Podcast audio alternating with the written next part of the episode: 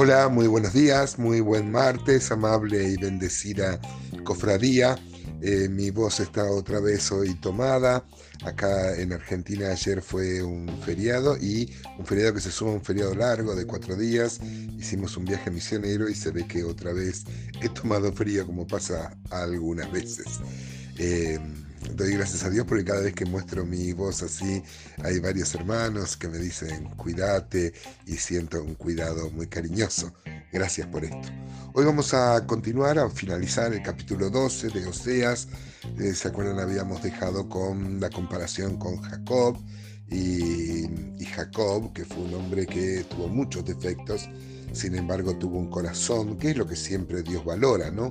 Eh, cómo es nuestro corazón. David, por ejemplo, eh, siguió siendo un hombre conforme al corazón de Dios, a pesar de que en su currículum, en su, en su legajo, hay pecados muy serios, como el, de, como el adulterio, como el asesinato, y el asesinato de, uno de sus generales, sus amigos más, este, de los que daban la vida por él. Eh, pero hay, mm, David pecó, como pecan los hombres de Dios, pero se arrepintió como se arrepienten los hombres de Dios. Y bueno, y, Dios sigue llamándolo un varón conforme al corazón de él. Tanto es así que cuando Dios cuenta la historia de David otra vez, vieron que primero aparece en Samuel y luego aparece en la historia de Crónicas, en, los libros, en los paralelipómenos, o sea, en las Crónicas, eh, no aparece el pecado de David como si Dios lo hubiera olvidado. ¿no? Bueno, acá en los versículos 7 al 14 de, Oseas 12 vamos a ver una reprensión. El pueblo, ¿se acuerdan que habíamos visto varias veces que em, estaba viviendo una prosperidad económica?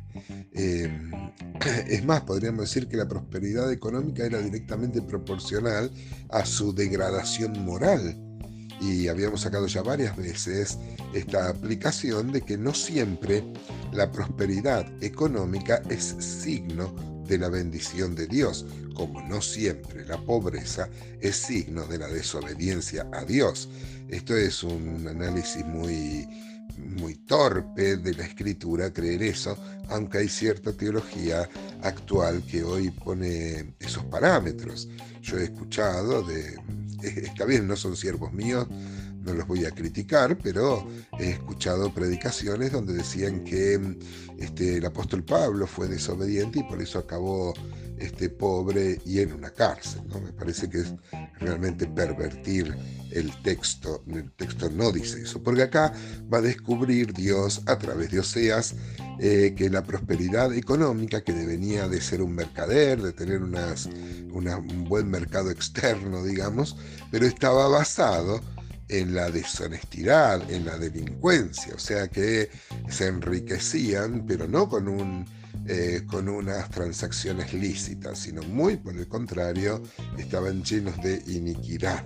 Vamos a ver entonces los versículos este, 7 este, al 14 de Oseas 12. Dice, mercader que tiene en su mano peso falso, amador de opresión.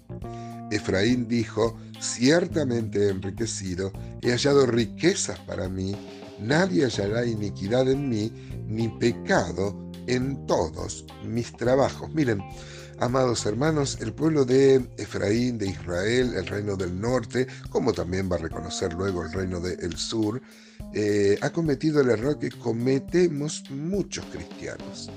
Eh, yo me identifico porque alguna vez también he creído esto, creer que si hay una prosperidad económica es símbolo de la bendición de Dios. Y no es así en ningún, en, absoluto.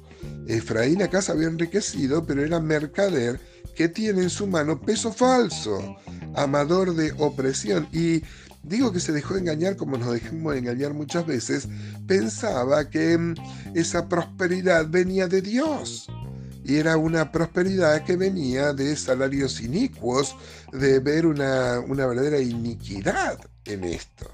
Amados hermanos, este, no podemos eh, pensar que eh, personas, países inclusive, que han logrado su hegemonía, su, su, este, su riqueza, su dominio hegemónico, pero lo ha hecho a través de, por ejemplo, negocios ilícitos, sea algo que pruebe la bendición de Dios. No es así bajo ninguna causa ni circunstancia. Dice el versículo 9, pero yo soy Jehová tu Dios, desde la tierra de Egipto, aún te haré morar en tiendas como en los días de la fiesta, y he hablado a los profetas y aumenté la profecía, y por medio de los profetas usé parábolas. Mire cómo Dios vuelve mm, a llamar, eh, a llamarse a sí mismo, pero yo sigo siendo el mismo que cuando lo saqué de Egipto cuando le di profetas, como Moisés, por ejemplo, ¿no? Moisés fue un profeta que pastoreó. Hay una, hay una, este, hay una riqueza ahí en la palabra hebrea que significa este, pastorear. Y Dios había dado a su pueblo la fiesta de los tabernáculos, la fiesta que recuerda esto. Vieron que mm, el día de reposo, por ejemplo, tiene la significación de que en seis días Dios trabajó y al séptimo este, hizo, mm, hizo reposo. Pero también en Deuteronomio 5 habla de que la salida de Egipto que para nosotros tiene una connotación soteriológica y nos habla de la salvación, es lo que se recuerda del día de reposo. Bueno, también en la fiesta de los tabernáculos se recordaba eso, que Dios los había liberado de la opresión. Eh, así que Em, cuando acá dice que he hablado a los profetas, aumenté la profecía por medio de profetas, usé parábolas, habla del deseo constante de Dios de que el pueblo vuelva a Él, que sean pastoreados por Él a través de los profetas que manda Él. Dice el versículo 9, el 10, perdón, dice, y he hablado a los profetas, no, perdón, el 11, el 11 a 12, 11 dice, es Galaad y Niquinat ciertamente vanidad han sido. En Gilgal sacrificaron bueyes y sus altares son como montones en los surcos del campo. Pero Jacob, hablando del patriarca, huyó a tierra de Aram, Israel sirvió para adquirir mujer y por adquirir mujer fue pastor. Y por profeta Jehová hizo subir a Israel de Egipto y por un profeta fue guardado, es como Moisés.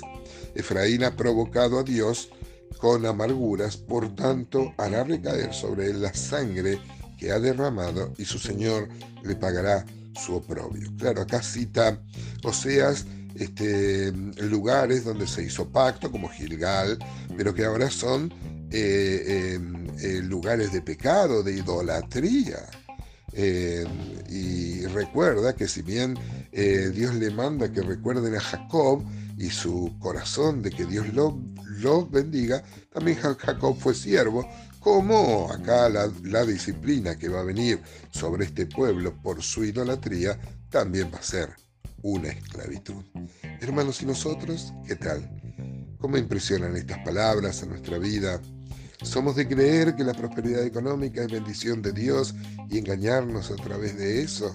Es mejor, siempre, hermanos, tener pobreza eh, disfrutando de la bendición de Dios y no una riqueza eh, adquirida por medios inicuos este, y, por medios non santos.